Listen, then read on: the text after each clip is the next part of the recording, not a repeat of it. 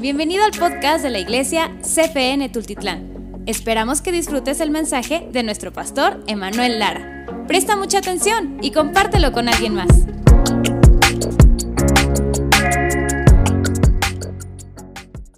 Sobre todas las cosas.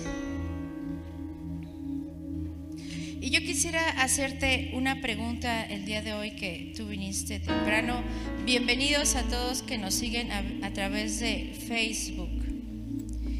Quisiera hacerte una pregunta. ¿Cuál es el propósito de la iglesia? A ver, pregúntale al que está a tu lado, ¿cuál es el propósito de la iglesia?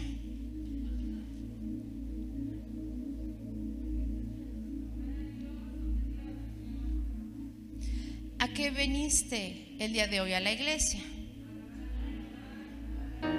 A alabar, a alabar, a cantar, a recibir de su palabra. ¿Cuál es mi propósito? Ahora, medita en esto. ¿Cuál es mi propósito al venir a la iglesia?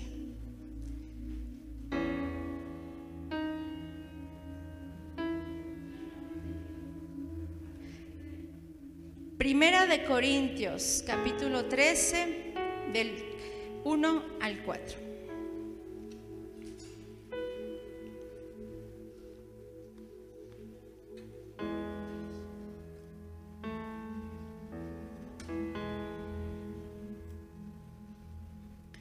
Primera de Corintios, despierten multimedia, ayúdenme. Primera de Corintios 13, del 1 al 4. Y fíjate lo que dice ahí. Si yo hablase lenguas humanas y angelicales y no tengo amor, vengo a ser como un símbolo que retiñe.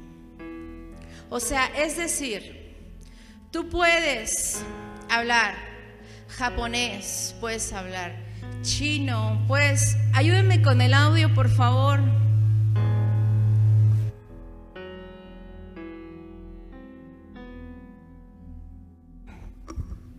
O Alfredo o Aarón los quiero aquí, por favor. Uno de los dos, porque no puede ser posible. Entonces dice la palabra de Dios que aunque tú tengas toda la capacidad humana para hablar, todas las lenguas del mundo, o aún más espiritual, si tú tienes la habilidad de espiritualmente comunicarte con nuestro Señor, pero no tienes el amor, vienes a ser como esto. ¿Qué pasa con ese sonido, iglesia? Se apaga. Fíjate qué tan importante que el apóstol Pablo nos dice. No importa lo que tú hables, si no tienes qué, amor. Repite conmigo, amor. Ayúdenme con el micro, por favor, no me lo apaguen.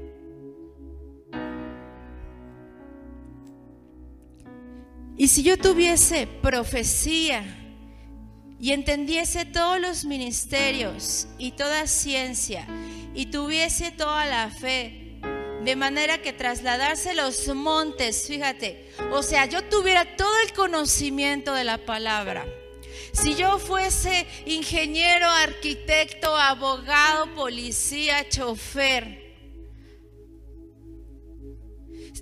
ve aquí cómo lo compara si yo tuviese toda la fe del mundo para decirle a ese monte, quítate y échate, pero no tengo el amor, ¿qué dice ahí, iglesia? No soy nada. Y Dios ha estado hablando muy fuerte al corazón de mi esposo, de mí, y esto viene también por parte de mi pastor Carlos. Primer mandamiento, Mateo 22, capítulo 22, versículo 37. Búscalo en tu Biblia. Ayúdame también tú a buscarlo porque es importante que, que Dios nos hable a través de la Biblia, de su palabra. Mateo capítulo 22, versículo 37.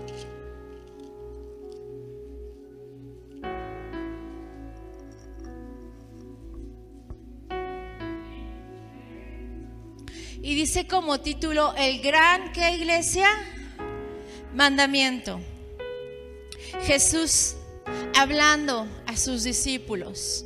Y creo que en esta mañana hay discípulos, ¿sí? Entonces en esta mañana Jesús nos está hablando.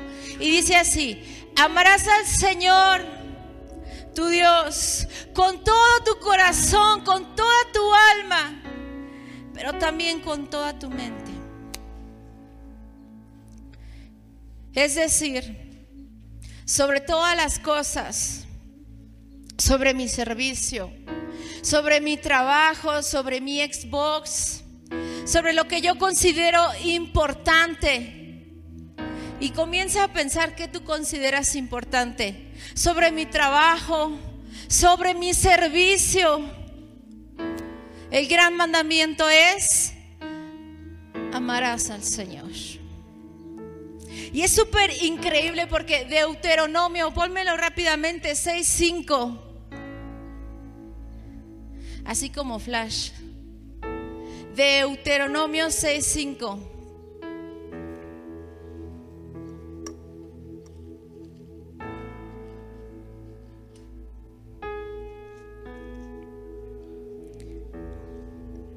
Más rápido chicos. 6:5. Oye Israel, Jehová nuestro Dios, Jehová uno es. Y amarás a Jehová tu Dios de todo tu corazón, de toda tu alma y con todas tus fuerzas. Fíjate qué tan importante es que tanto en el Antiguo Testamento como en el Nuevo Testamento el Señor está demandando una cosa. ¿Y qué nos está demandando? Amar a Dios. Con todo nuestro corazón, nuestra mente y con todas nuestras fuerzas. Sabes, ese es el fundamento que tú y yo, iglesia, tenemos. Ese es nuestro fundamento, nuestra piedra angular en el cristianismo. Es el amar a nuestro Dios.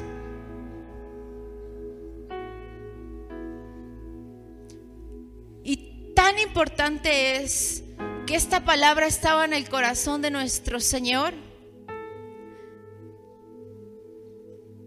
que estuvo en el Antiguo Testamento y está vigente en el Nuevo Testamento. ¿No será que Dios quiere decirnos algo en esta mañana?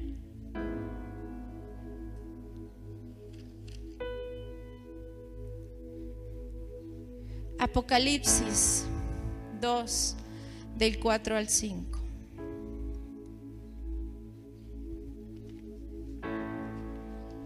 ¿Me ayudas, Karen, por favor, a pasar aquí al frente? ¿Me ayudas, Andy? ¿Me ayudas, Adriana, por favor, a pasar aquí al frente? Andy, aquí, por favor. Aquí, aquí si quieren abajito para que no se vayan a caer.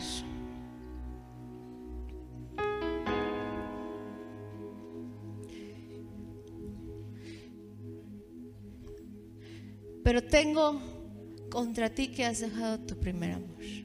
Se escribieron siete cartas. El apóstol Juan, cuando estaba en la iglesia de Patmos, viene el Señor Jesús y le dice, he visto la iglesia de Éfesos. Y está bien, sirven bien, le echan ganas. Pero imagínate que el Señor en esta hora viene y nos dice, Andy, tengo una carta para ti. Y esta es en representación de toda la iglesia que se congrega. Karen, tengo una carta para ti.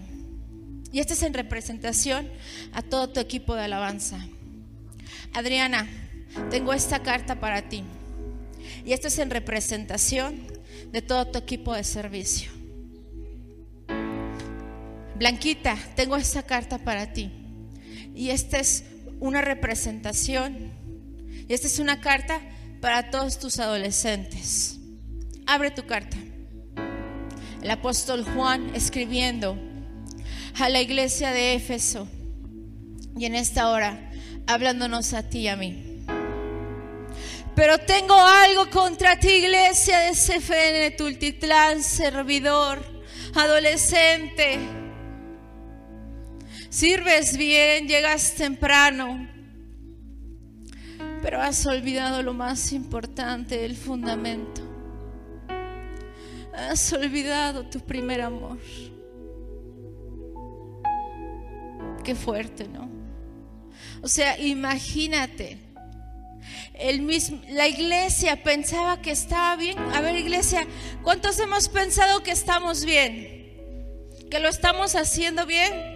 Yo también pensaba, pero cuando mi pastor compartía acerca de esto y mi esposo y el Señor puso esta, esta palabra, yo decía, Señor, creo que realmente no lo estamos haciendo bien, no lo estoy haciendo bien. Dime qué está pasando. Y me daba esto. Has olvidado el primer amor.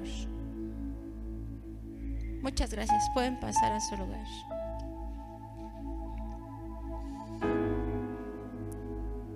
Y lo decía mi esposo en la alabanza, ¿verdad?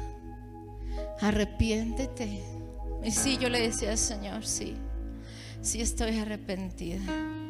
Porque si tú me lo dices, te creo. Si me lo dijo mi pastor, ya va. Primero me lo dijo, nos lo dijo nuestro pastor.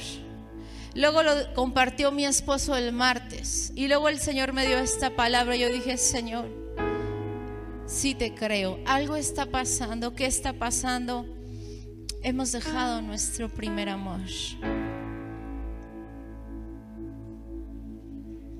Ahora te tengo una pregunta. ¿Realmente amo a Dios como Él quiere? ¿O realmente lo estás amando y lo estoy amando como yo puedo? A ver, toma unos segundos. Señor, ¿realmente te amo como tú quieres? ¿O te amo con lo que puedo y como yo estoy pudiendo? Mejor no me contestes. Contestaré al Señor porque yo ya le contesté. Y, y sí me arrepentí y me quebrantó. Y es que fíjate, en tu naturaleza y en mi naturaleza está el ser egocéntricos.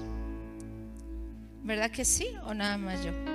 Sí, todos somos egocéntricos. Es decir, tenemos la tendencia a centrar todo para nuestro propio beneficio, o lo que nos conviene, o lo que nos necesitamos. O sea, hoy sí voy a la iglesia porque me siento triste y necesito una palabra. Es que sabe que hermano, esa alabanza, es que Karen, como que ya deberías hacer otro rol de canciones, ¿no? Es que como que hoy no, no, no estuvieron ungidos los de la alabanza.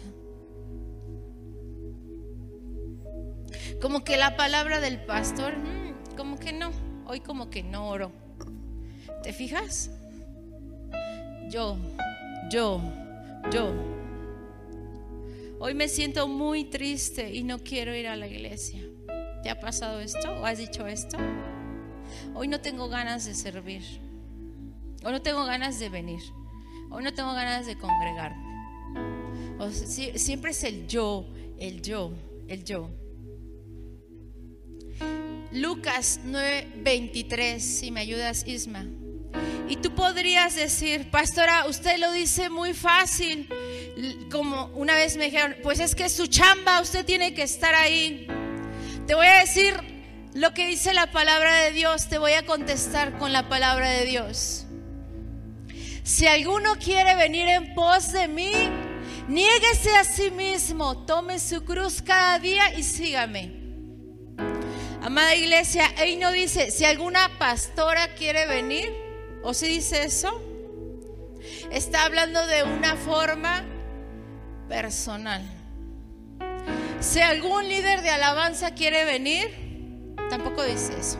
Si algún servidor ¿qué dice?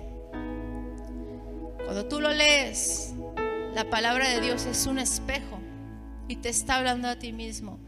Señor, si quiero venir a ti, no me la quites. Niégate a ti mismo, toma tu cruz cada día y sígueme.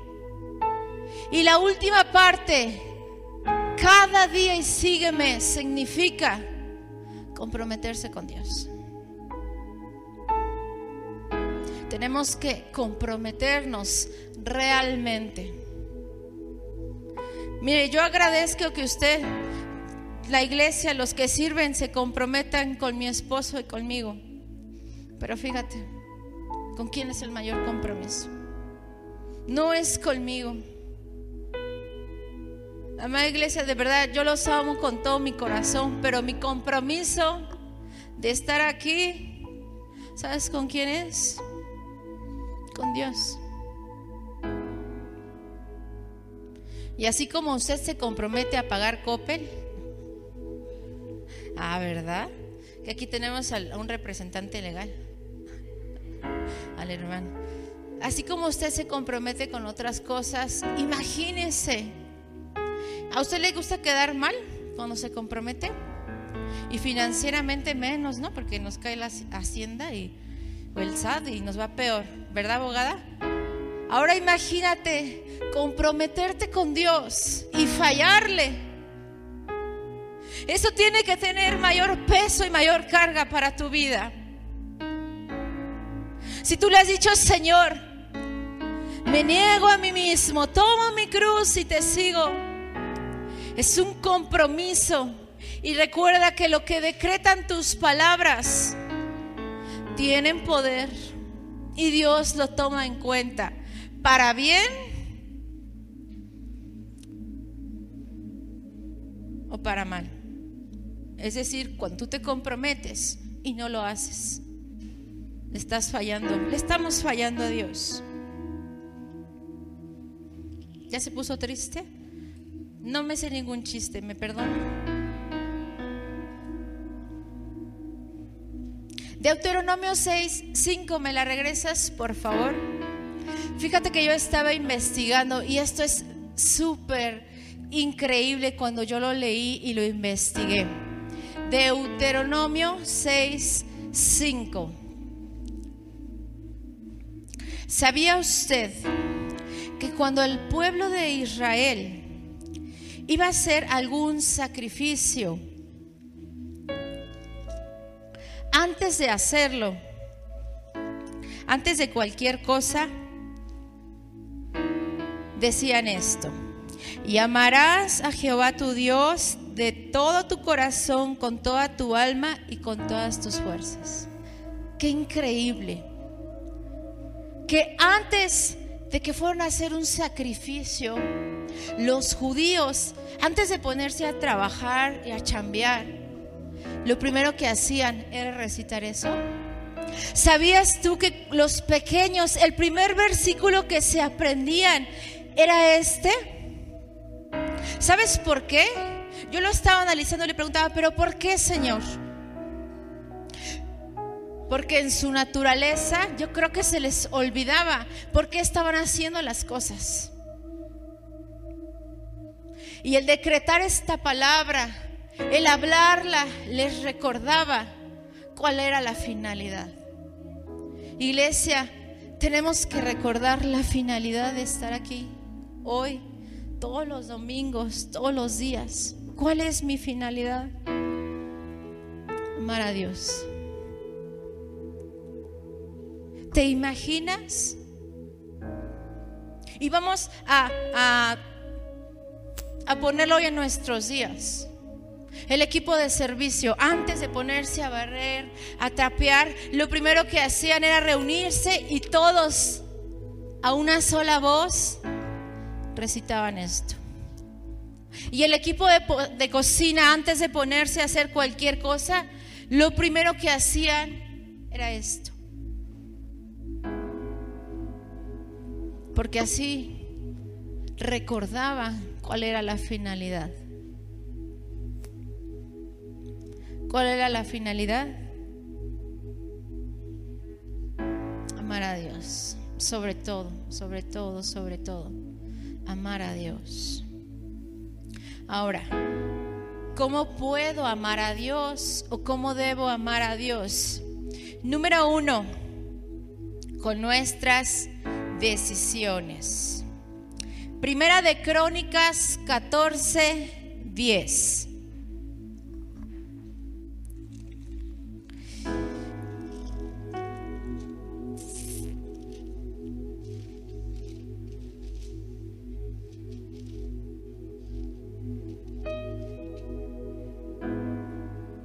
Con nuestras decisiones. Oyendo los filisteos que David había sido ungido rey, sobre todo Israel, subieron todos los filisteos en busca de David. Qué miedo, ¿no? Imagínate, mm, yo creo que las piernitas le temblaron.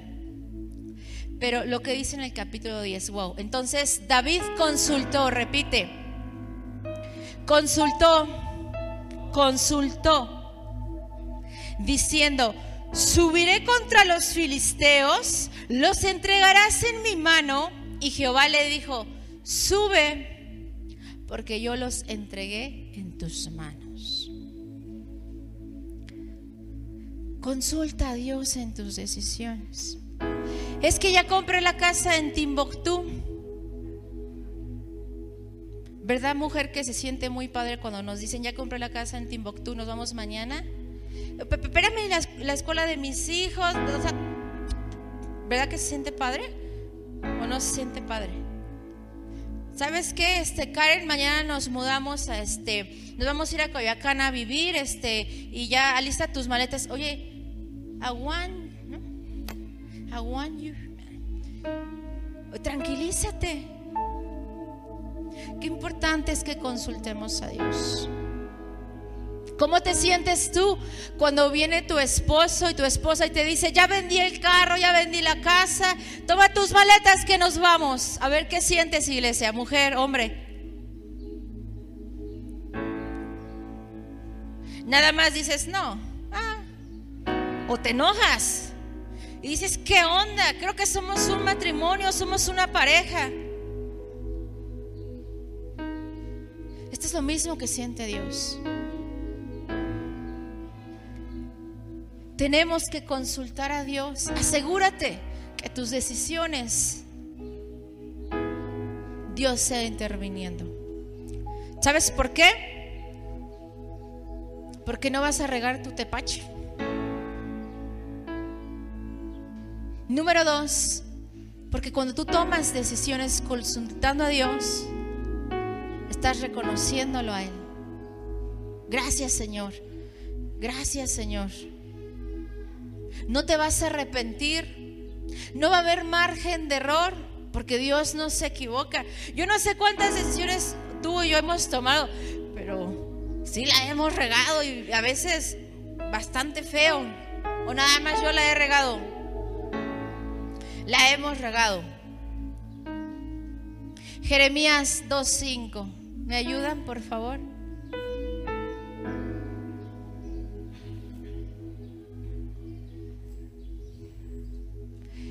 Y sobre todo por esto. Yo, imagínate que está Chicharo chiquito, ¿no? Y cada uno de sus pequeñitos, Erika, tus pequeñitos. Y cuando eran chiquitos, venían, mami, mami, mami, ¿me preparas esto? Mami, mami. Con su vocecita tan hermosa. Pero sí o no siempre venían contigo. Mami, ¿me compras esto? Mami. Y siempre te consultaban en todo. ¿Lo recuerdas? Cuando te, para todo, ¿no? Hasta, mami, ¿qué blusa me pongo, no? De todo, amor, pues la que quieras, ¿no? Mami, ¿estos zapatos o los otros? Porque los niños son tan característicos, ¿no? Yo lo veo con mi Anita. Mami, ¿la colita así o la colita acá? ¿No? Y de repente pasa el tiempo. Y hey, mi hijo ya no se acerca. Toma sus propias decisiones, pero tiene 15 años. Imagínate cuánto margen de error puede tener. ¿Qué viene en tu mente, papá y mamá? Pues ¿qué tengo de malo que ya no me consultas? ¿Qué ha pasado, hijo? Que ya no te acercas a mí.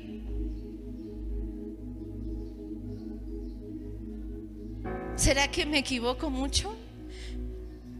¿Será que no soy un buen padre? ¿Será que no soy una buena mamá? ¿Será que ya no me necesitan? ¿Te ha pasado con tus hijos?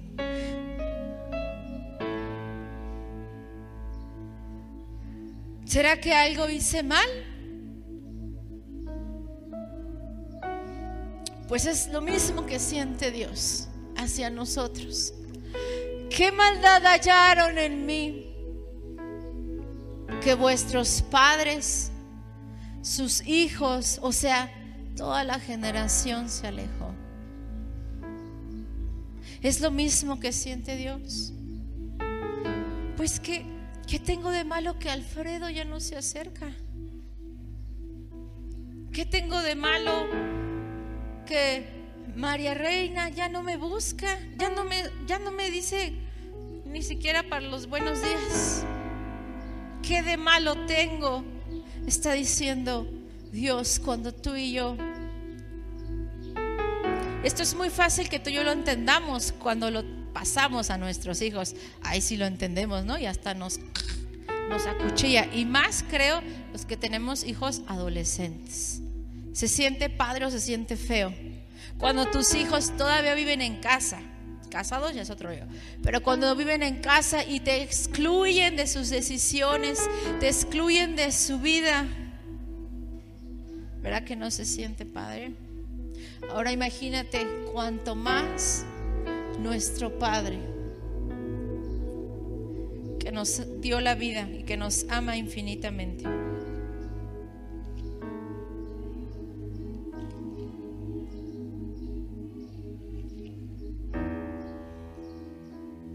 Número dos, hacer con, hacerlo todo con amor. Primera de Corintios 16, 14.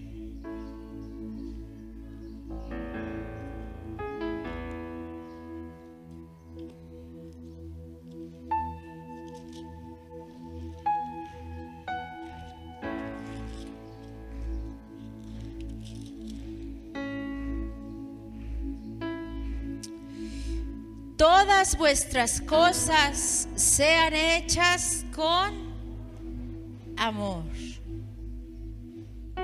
Como yo quiero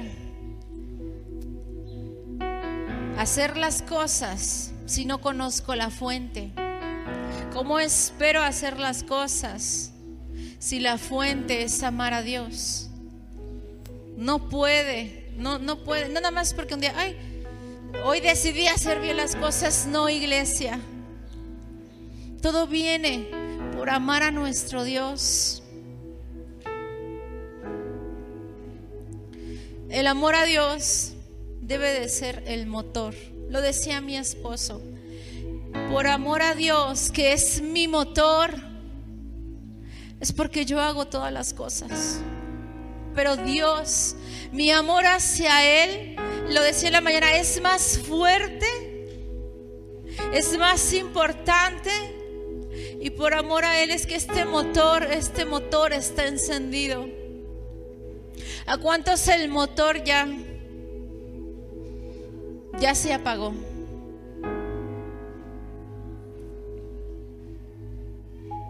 Pastora, es que le juro que yo canto como Celine Dion y quiero pertenecer al grupo de alabanza me lo han dicho. Pastora, es que si fuera yo, haría así las cosas, me lo han dicho. Pastor, es que si yo fuera usted, los regañaría más, se lo han dicho. Escúchame iglesia, ¿cuál es tu motivación? Amar a Dios. ¿Cuál es tu motivación al estar aquí al frente? Porque si fuera concurso de canto, pues no, no llegaríamos a American Idol, yo creo. Nuestra motivación debe de ser amar a Dios. ¿Cuál es mi motivación de barrer el auditorio? Amar a Dios. ¿Cuál es mi motivación en todo lo que hago? Debe de ser amar a Dios. Amar a Dios. Tenemos que recordarlo, es tiempo. Ahora, el amar a Dios nos hace ver cómo hacemos las cosas. Te cambia el chip. Cuando tú tienes ese amor, tu chip automáticamente cambia, cambia la actitud y cambia cómo servimos y cómo nos conducimos. Y vaya que te lo dice alguien que ve un bote de pintura ahí tirado fuera de su lugar y, ¿verdad, Y casi me quiero convulsionar.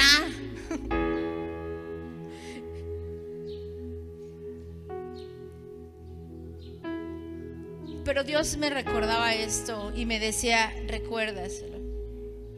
Y si usted es de esas personas que dice, Ash, otra vez ya es domingo, pues ni modo es día de ir a la iglesia, ¿verdad? Pues vámonos, ¿no? Pero tengo 15 minutos porque en lo que canta Karen, que se tarda 15, ya la tiene bien medida Karen. Tengo 15 minutos para llegar tarde. Iglesia, estás mal. Estás mal, iglesia. Estamos mal. Si usted, ay, otra vez la hermana Adriana ya nos convocó a hacer aseo y siempre somos los mismos. ¿Y los demás qué? ¿Te ha pasado por tu mente? Estamos mal, iglesia. No está el amor de Dios como prioridad. Está lo demás, el, servir, el, el que nos da flojera, eh, la monotomía, pero no está el amor a Dios. Ah, y tú que me estás viendo en la transmisión, qué padre está online, iglesia, arrepiéntete y vente. Es que tuve muchos compromisos, usted no sabe, pastora. Si alguno quiere seguirle, niéguese a sí mismo. Niéguese a sí mismo. Mira iglesia, yo no estoy aquí por compromiso. Estoy aquí porque de verdad lo amo. Porque después de todo lo que él ha hecho por mí, es lo mínimo que yo puedo hacer por él. O sea, lo mínimo. Lo mínimo pudiera hacer y quisiera hacer yo más. Pero después yo hago un recorrido de mi vida, de verdad, no hay cómo pagarle. Nunca va a ser suficiente. Ay, es que otra vez la pastora ya me mandó con niños. Ojalá que las maestras puedan ver esta predicación. Ya me mandó otra vez con niños. Ay, qué flojera. Yo quería cantar. Está mal tu corazón, maestra. Está mal tu motivación. Tu motivación debe ser amar a Dios con todo tu corazón, con toda tu mente, con todas tus fuerzas. Y entonces cuando cambias ese chip dices, sí, mi Señor, donde sea y como sea, yo lo haré, porque te amo. Porque te amo, te amo, realmente te amo.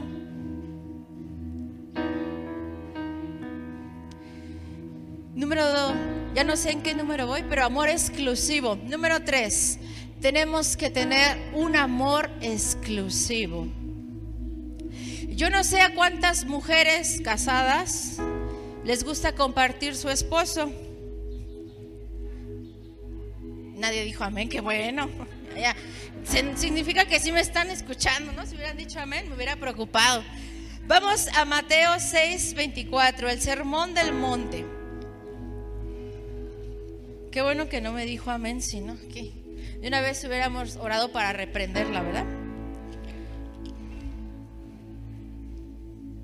Ninguno, el Señor Jesús hablando a sus discípulos, ninguno puede servir a dos señores. ¿Cuántos señores menciona? Dos señores. Fíjate, ¿eh? esto es muy interesante, porque aborrecerá al uno y amará al otro, o estimará al uno y menospreciará al otro. No podéis servir a Dios y a las riquezas.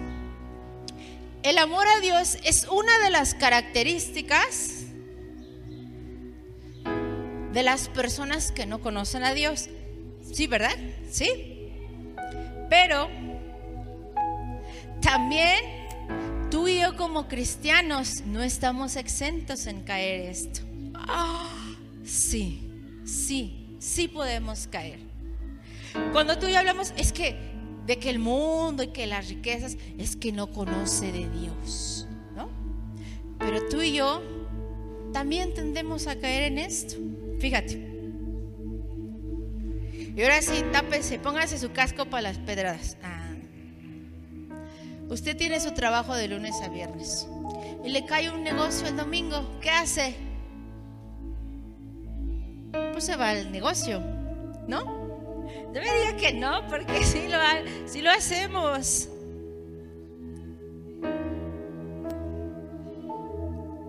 Le robamos el día al Señor que le pertenece.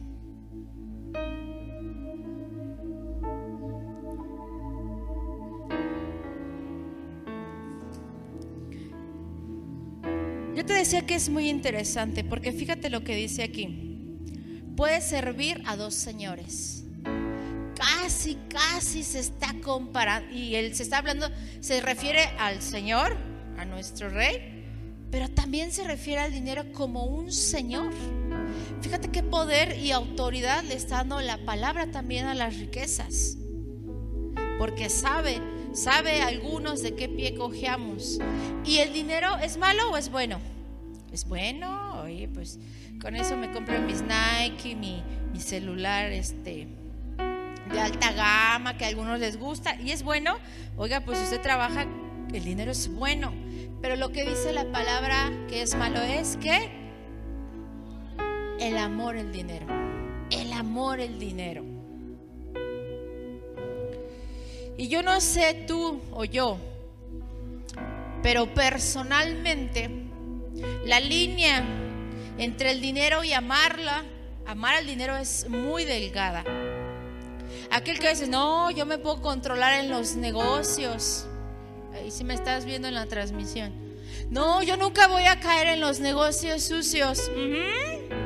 ¿Sabes? Muchos me han dicho así, casi todos caen. Cristianos porque la línea es tan delgada y porque el Señor aquí lo está diciendo muy claramente. Se refiere al dinero como el Señor. ¿Sabes por qué? Porque toma autoridad sobre tu vida.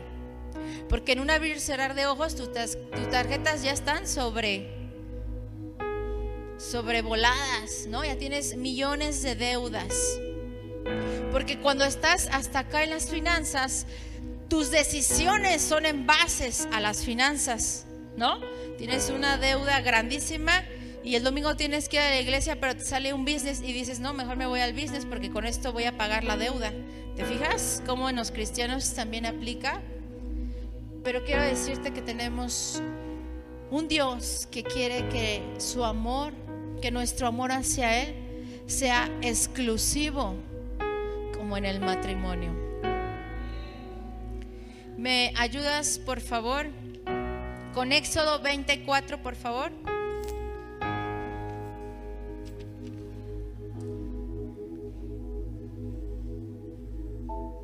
No te harás imagen, ninguna semejanza de lo que está arriba en el cielo, ni abajo en la tierra, ni en las aguas debajo de la tierra, que está ocupando el primer lugar. Mira, si yo ahorita pasara con un chip a escanearte la mente, algunos estaría la comida de al rato ahorita en su cabeza. En otros estaría eh, la mochila del niño. En otros estaría qué vamos a comer. En otros sería tengo que hacer un negocio. En otros, ¿sí me explico lo que te quiero decir? No estamos a veces donde tenemos que estar. ¿Qué ocupa el primer lugar en tu mente? tu carro, tu negocio, tus hijos, mm, la escuela, un chavo, una chava. ¿Qué ocupa? ¿Qué está ocupando?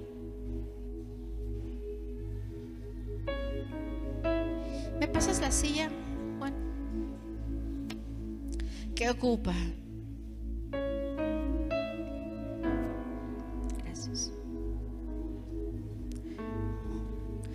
lo que esté ocupando está sentado aquí. Mi enfermedad. ¿Te fijas? Mi enfermedad. Hay algunos que su idolatría es su enfermedad. ¿Es idolatría la enfermedad? Sí. Mi escasez es idolatría. Pues sí, porque la mayoría de las 24 horas estás pensando en mi enfermedad, mi idolatría.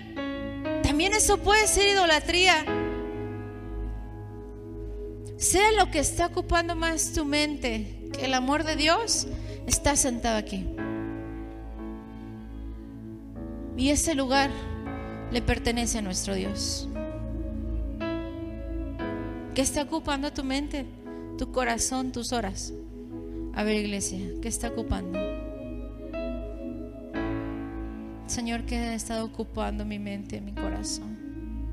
¿Qué, qué estás, Señor? En esta hora quiero darte este lugar, mi Señor. Vamos, comienza a decirle, quiero darte este lugar, Dios. Quiero dártelo, tú te lo mereces, mi Señor. Tú te lo mereces. Vamos, comienza a decirle, quiero darte este lugar.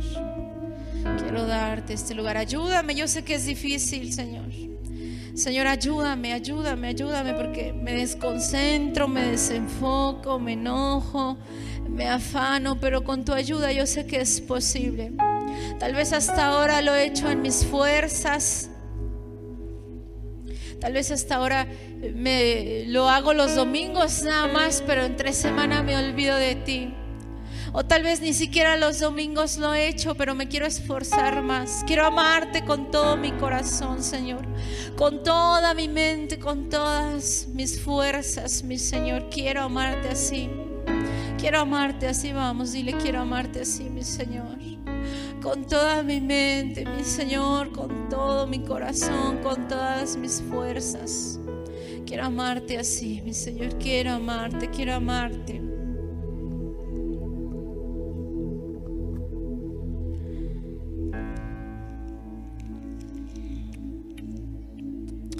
¿Cuántos aman a Dios? Levántame tu mano. Conste, conste que desde aquí los veo a todos. ¿Cuánto amo a Dios? María Reina, ¿cuánto amo a Dios? ¿Cuánto amo a Dios? Grítame fuertemente. Más que a mí misma. Karen, ¿cuánto amas a Dios? Demasiado. Eh, hermano Gil, ¿cuánto ama a Dios? más que a mí mismo. Juan, ¿cuánto amas a Dios? Muchísimo. Esa me encanta. Esa me encanta. Entonces, vamos a hacer el pastómetro. ¿Cuántos aman a Dios mucho? Levanten su mano. Levántenla. 100. A ver, ¿cuántos aman a Dios? Muchísimo. Ya no puedes levantar la mano. Ah, ¿verdad? Ah, yo te dije el pastómetro. ¿Y cuántos aman a Dios con sus corazones así? Todo, todo. Lo que me, ah, ¿Sí? Ok. Con C. Y, cuando Dios me confrontó, ah, fue. Ah, ah. Juan 14, 15. A ver, chicherto, iglesia.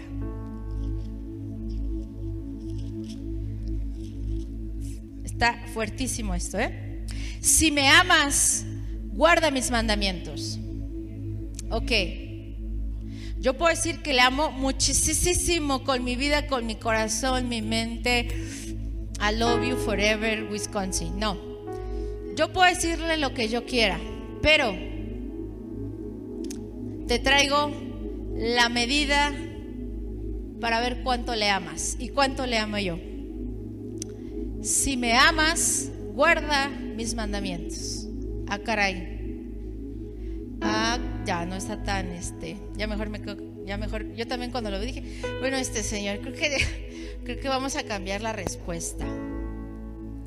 ¿Cuál es nuestra medida como cristianos? No es muchísimo, no es con mi vida. ¿Con qué es? Con mis mandamientos. Ah, caray, ya está diferente la cosa. Ah, sí, yo también cuando lo vi dije, Señor, pues sí, tu palabra, tu palabra es la verdad. Quiere decir, obedecemos de manera incondicional o obedecemos condicionados. Fíjate qué tan fuerte, ¿eh? Si obedeces mucho, dice el Señor, me amas mucho. ¿En base a qué? Los mandamientos. Si no me obedeces, dice el Señor, pues no me amas. Y creo que esto está triste para nosotros.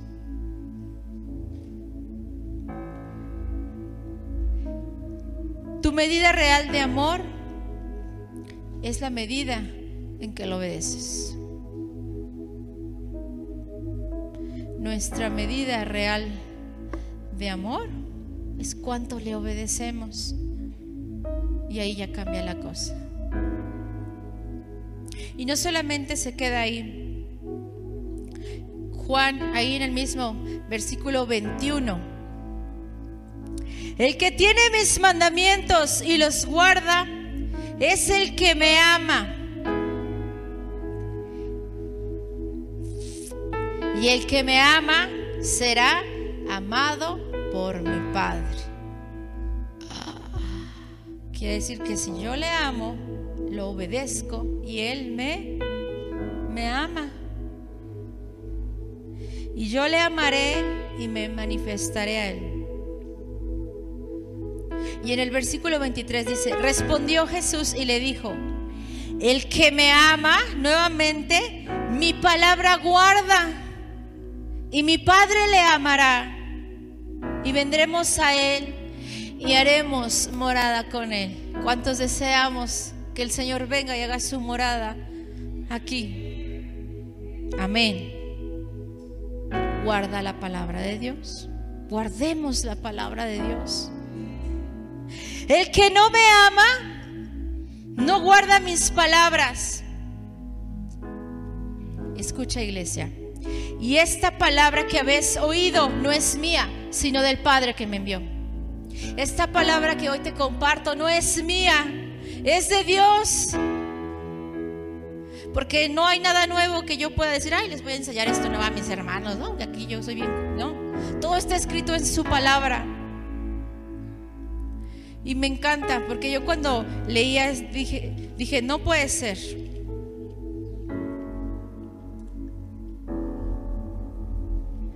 ¿Cuántas veces lo menciona aquí? Guarda mi palabra, mis mandamientos. ¿Sabes cuántas veces lo menciona en tan solo estos pasajes?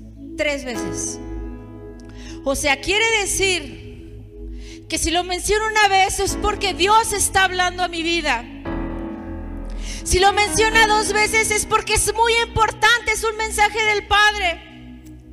Pero si lo menciona tres veces, es porque urge que tú y yo lo entendamos. No lo menciona una ni dos. ¿Sabes cuántas veces lo menciona?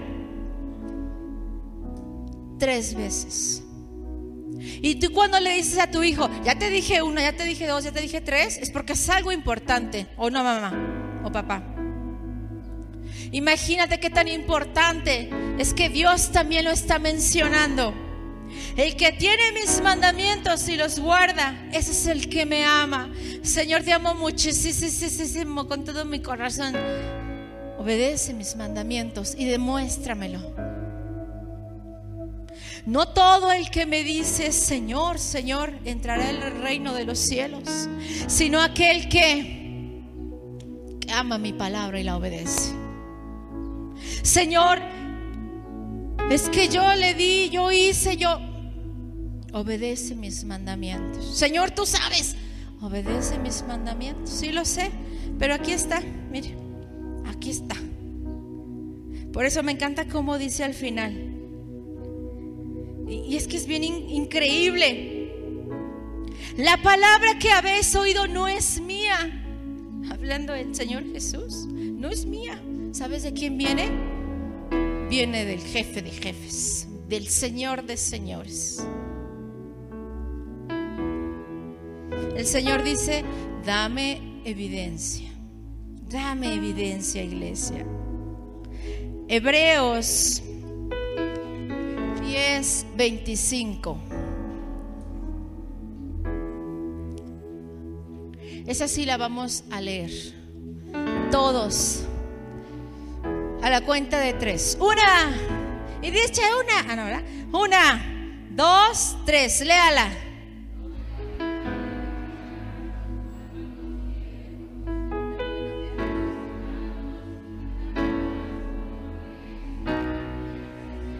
No me la quites, no dejándote de congregar.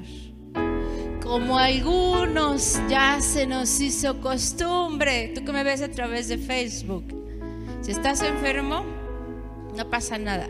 Si deberías estar aquí, esa palabra es para todos. No te dejes de congregar como algunos tienen por costumbre. Señor, yo pensaba, también la iglesia de Éfeso pensaba que lo estaba haciendo bien. Sino exhortándonos. Pero ¿por qué no viene, hermana? Véngase, es importante. Ay, otra vez el pastor. Está escrito en su palabra, exhortándonos. Exhortándonos es decir, Juan, has faltado a la iglesia, tienes que venir. Lo digo a él porque lo tengo enfrente. Juan, tienes que venir, es mi deber exhortarte y decirte que vengas a la iglesia. Sobre todo porque el día se acerca. ¿Cuál día? El día que partamos con el Señor. No sea iglesia que nos encuentre haciendo otra cosa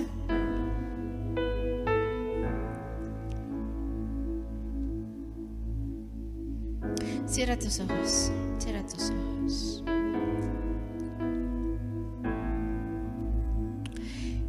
Y lo que te voy a decir es algo que me compartió mi pastor y me quebró. Y él nos decía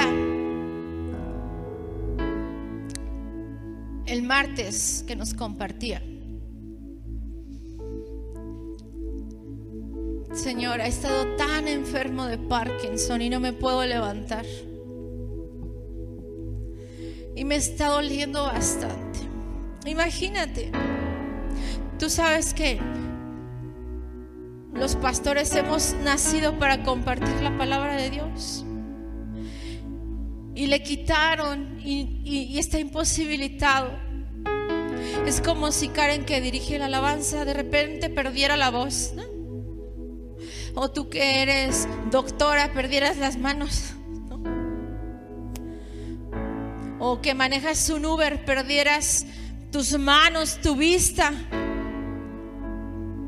Pero mi pastor me decía, el Señor me recordó esto. Que yo estoy ahí, estoy ahí no porque le sirvo, sino porque lo amo. Porque lo amo. ¿Te fijas cómo cambia el sentido? No estoy ahí porque le sirvo en la iglesia, porque me regañan, estoy ahí porque lo amo, porque lo amo.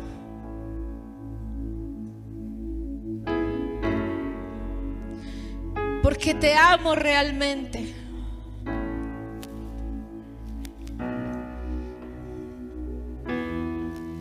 Cierra tus ojos, iglesia. Cierra tus ojos, no te distraigas.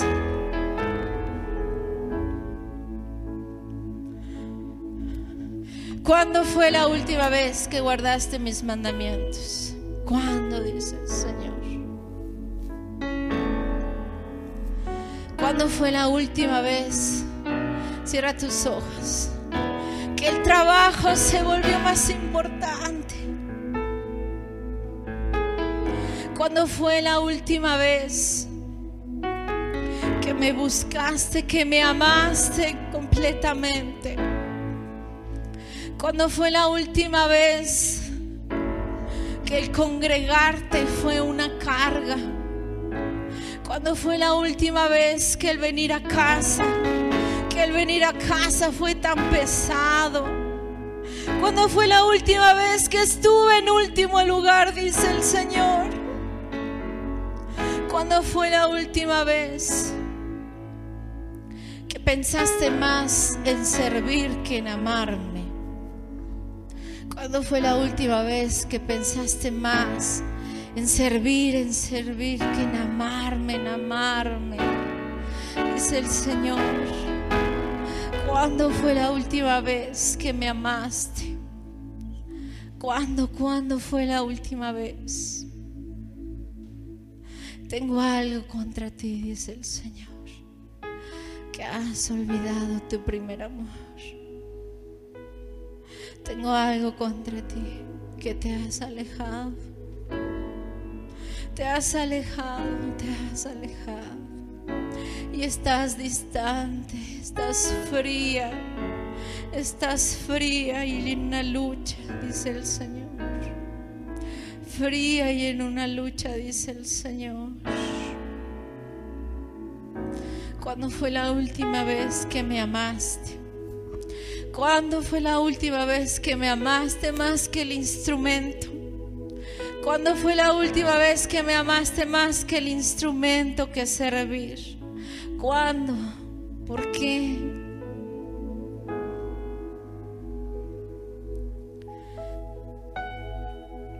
Señor, quiero amarte. Quiero amarte con todas mis fuerzas, Señor. Señor, no quiero retroceder. Señor, ayúdame. No quiero volver atrás. Señor, ayúdame, Dios. No quiero ser como esos que poniendo la mano en el arado retroceden, mi Señor. Pero ayúdame, ayúdame a amarte. Ayúdame a amarte como tú quieres, no como yo quiero. No como yo puedo, sino como está escrito en tu palabra. Mi Dios, ayúdame, ayúdame.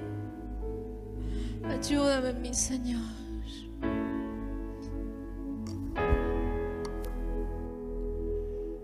A pesar de mi infidelidad, eres fiel. A pesar de mi frialdad, tú eres tierno. A pesar de mi lejanía, tú te acercas a mí para amarme.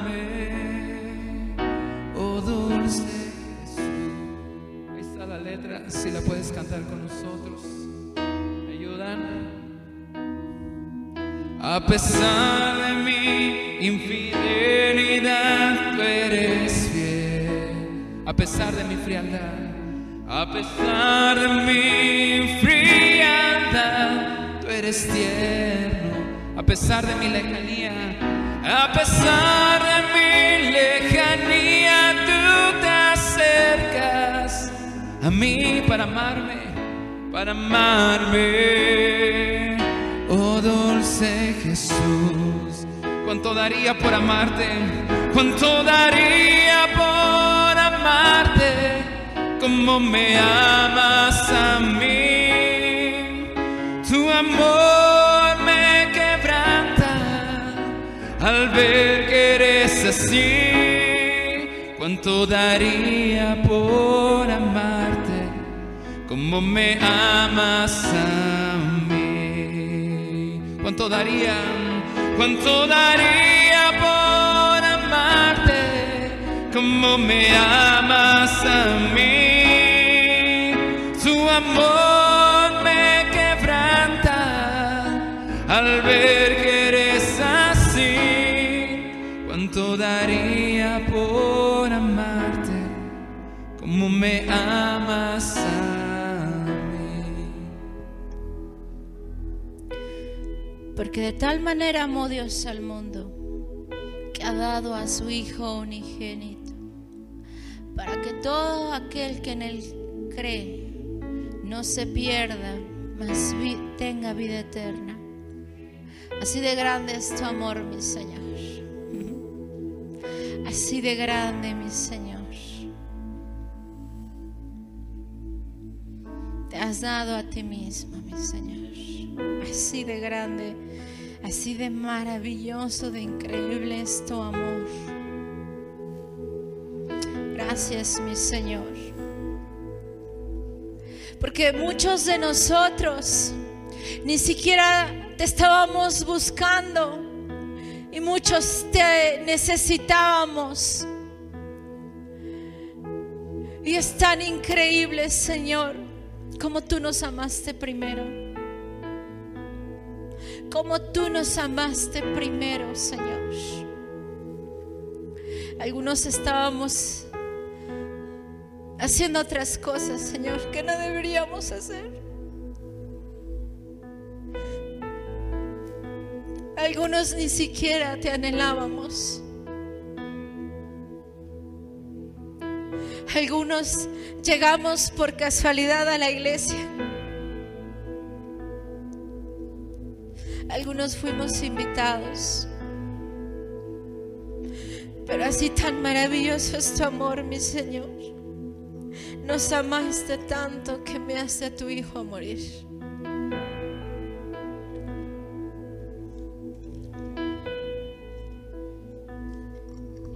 ¿Qué te parece si nos ponemos de pie? Espero que ya esté la letra desde ayer. ¿Te parece si levantas tus manos en alto y cantas? A pesar de mi infidelidad, tú eres fiel. A pesar de mi frialdad, a pesar de mi frialdad, tú eres tierno. A pesar de mi lejanía, a pesar de mi lejanía, tú te acercas a mí para amarme, para amarme. Oh dulce Jesús, una vez más dile, a pesar de mi infidelidad, a pesar de mi infidelidad, tú eres fiel, a pesar de mi frialdad, a pesar de mi frialdad, tú eres tierno, a pesar de mi lejanía. A pesar de mi lejanía, tú te acercas a mí para amarme, para amarme. Oh dulce Jesús, ¿cuánto daría por amarte? ¿Cuánto daría? Como me amas a mí. Tu amor me quebranta al ver que eres así. ¿Cuánto daría por amarte? Como me amas a mí. Podemos decirle, iglesia, una vez más, ¿cuánto daría? ¿Cuánto daría por? Como me amas, tu amor me quebranta, tu amor me quebranta al ver que eres así. ¿Cuánto daría por amarte? Como me amas a mí. Que tu presencia, que tu presencia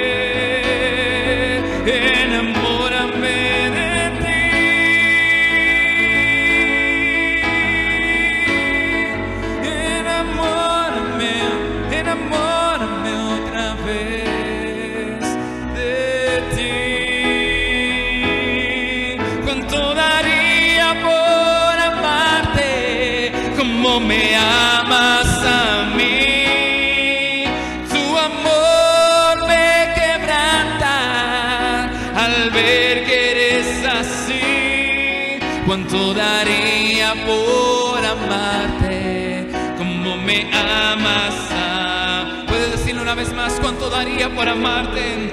¿Cuánto daría por amar? Como me amas, como me amas. Tu amor me quebranta, tu amor al ver que eres así. ¿Cuánto daría? ¿Cuánto daría por amarte como me amas a mí? ¿Cuánto daría por amarte? ¿Cuánto daría por como me amas a mí?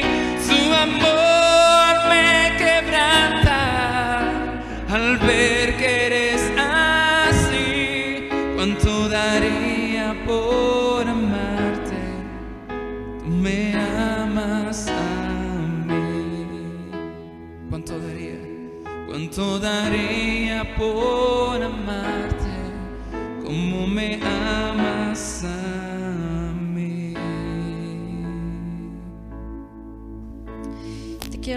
último pasaje que tú y yo como iglesia tenemos que estar muy cautelosos y despiertos.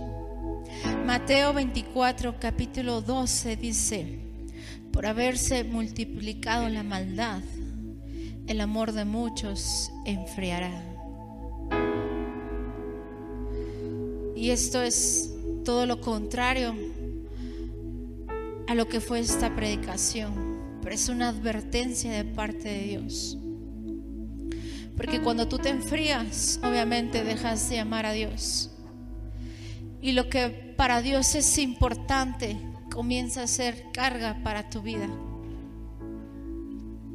Y viene aquí en Mateo,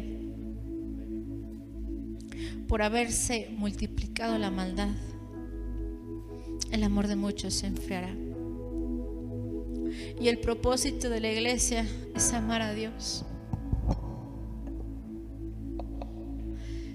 Entonces, iglesia, tenemos que despertar. Si tu amor hacia Él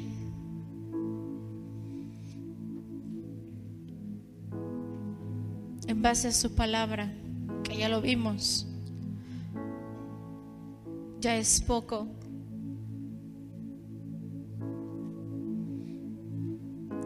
Por haberse, perdón, multiplicado la maldad, el amor se enfrió hacia Dios. Es tiempo de examinarnos. Esto es personal.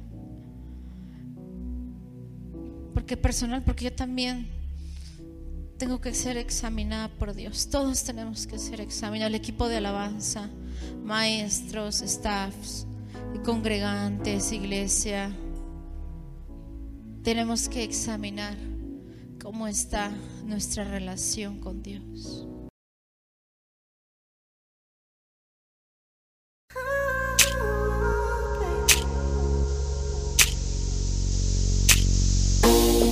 Muchas gracias por haber escuchado este mensaje. Esperamos que haya sido de bendición para tu vida. Para conocer más de nosotros, visítanos en Facebook, Instagram o YouTube como CFN Tultitlán.